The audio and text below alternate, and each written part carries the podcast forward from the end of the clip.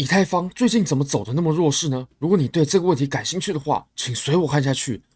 Bybit 是我换过非常好的交易所，无论从挂单深度、顺滑体验、交易界面都无可挑剔。现在入金一百美金，KYC 过后就会返还一百美金的现金。那么 Bitget 现在你只要 KYC 都不用入金，不用交易，就会直接返还 BGB。那你可以直接卖掉，直接提现的。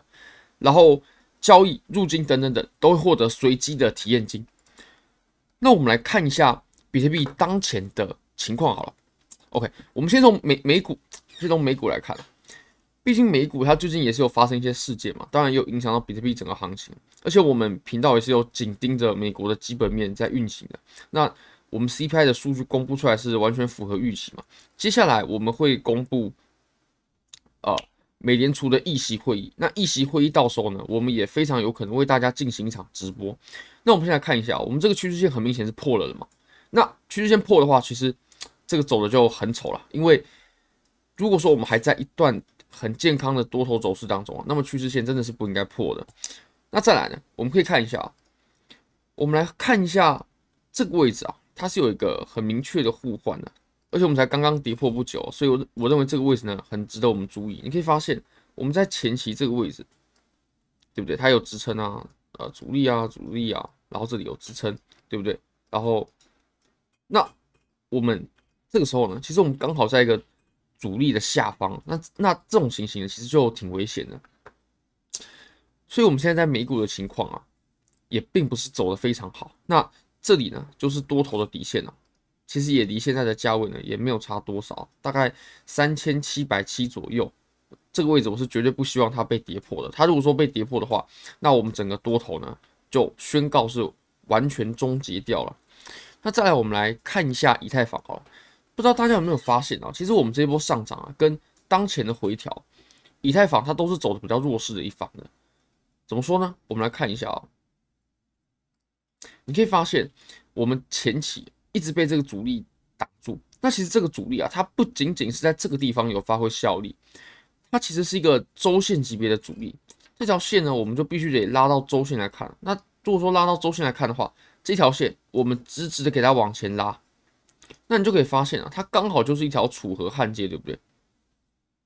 也就是我们在上方啊，哦，就是我们上一轮牛市它主要在走的区域嘛，然后还有包括我们五幺九的时候下来所打到的这个支撑，这个支撑呢，诶，就是我们现在的这个互换的位置哦，你可以发现在这里，然后这里，对不对？还有这个位置，它多次都扮演主力的角色，已经被触摸很多次，但是还是依然很有效。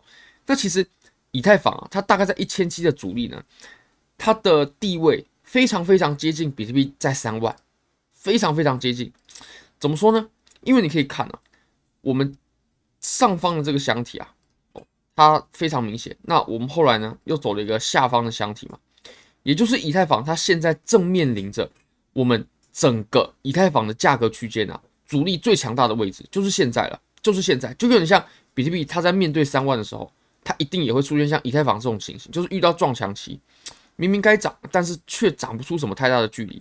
那你可以看一下比特币的话呢，这个位置，对吧？它很明显的就是一个楚河汉界啊。前期啊，价格都运行在上方，那后来呢，一跌破过后就很难很难再回去，连摸到都非常非常难。那其实比特币呢还没有摸到，但是以太坊它已经来摸很多次了。这个其实是跟我们下跌的这一段，哦，比特币它是。比较弱是有关系的。那现在呢，以太坊它是面临着我们整段最强劲的支撑，那当然想当然了，当然就会比较弱势了。所以我们现在呢，在做的时候，比如说要做多了，真的可以优先考虑比特币。那如果说要做空的话，应该要优先考虑以太坊，因为以太坊它现在正面临着非常强大的阻力，真的非常非常强大的阻力。其实这个观点呢、我们也是可以从呃以太坊对上比特币的汇率来看，你可以发现呢。我们就是全部都不讲，我们就直接讲我们最近的这几天。我们最近的这几天呢、我们下跌的幅度，这个汇率下跌的幅度呢，就有高达十趴。那十趴其实是很夸张的，这这什么意思啊？就是我们最近这几天的上涨啊，跟这段下跌的时间呢，基本上是匹配的，对不对？也就是当如果我同时做多比特币跟以太坊，那么比特币它赚的钱呢，要比以太坊多出十趴。大家可以想象一下有多可怕，而且。做衍生品期货，它又又是带有杠杆的，那以太坊呢，它的收益会比比特币要少十趴，这是多么可怕的差距！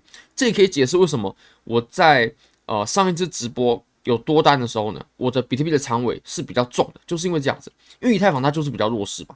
如果说你多的是以太坊的话，那么你的收益呢肯定会受影响的。即使是你掌握了同一段的涨幅，你的收益也会差非常多。所以我们必须选择比较强的标的来去做多。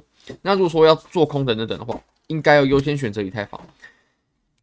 我们现在其实走成了一个下降的三角嘛，OK，那这种下降三角呢，它。如果说往下跌的话，哇，那这个后果会不堪设想。就如果往下的话，那它会跌破我们一个很重要的支撑啊。你可以发现，如果我们拉到前期的话，如果往下的话，那就代表以太坊它会走得更加弱势。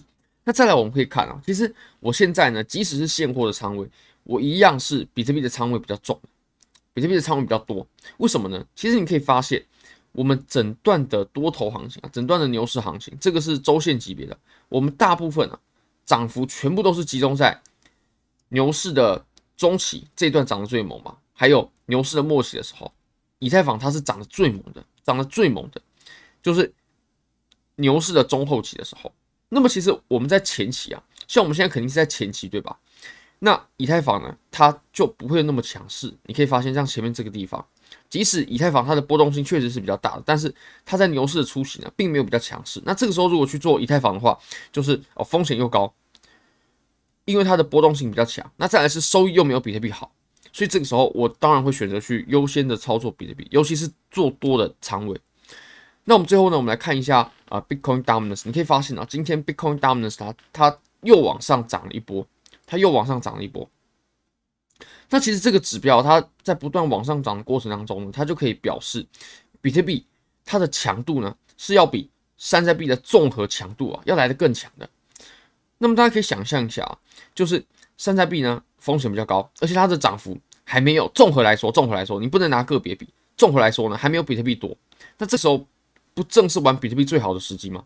又安全，涨得又多，又比较保值，然后又是呃整个加密货币圈呢最公认，然后流动性最好的一个币种。那有人可能会说啦，呃你在。Bitcoin Dominance 上面画的这个压力支撑，它是有不有效的？那它代表什么意思呢？我我认为还是有效的。虽然说 Bitcoin Dominance 它确实是个数据，它并不是一个标的，确实没错的。但是其实这个压力支撑呢，它代表的是我们人的心理的作用。也就是，如果说你可以看，我们下面都是支撑嘛，那我们碰到一次反弹，两次反弹，三次反弹，四次反弹。那自己是反弹，它都在同一个位置，这是巧合吗？绝对不是。像我们啊，如果说跌到了四十趴左右的时候，那么大家就会觉得，哎，这个时候比特币它的占比很低了，那么我们就应该去买进更多的比特币，或者说把山寨币去换成比特币。那这个时候，哎，比特币的 Bitcoin Dominance 它就会上涨了。那当然了，我们如果把这条线呢拉到上面去变成压力的话，那其实也是一样，只是就反着解释就好了。所以我认为。即使在 Bitcoin Dominance 它上面画的这些压力支撑呢，还是有效的。但趋势线的话，它的有效性就真的比较不敢讲。OK，那我们来看一下啊，Funding Rates。其实资金费率这个东西啊，你可以发现呢、啊，我们在下跌的最后的这个阶段的时候，哦，当时市场上非常多人在做空，你可以看这个做空的情绪有多浓厚。那么我们涨上来过后呢，哇，又有一群人在做多，那这个时候就很容易被反杀。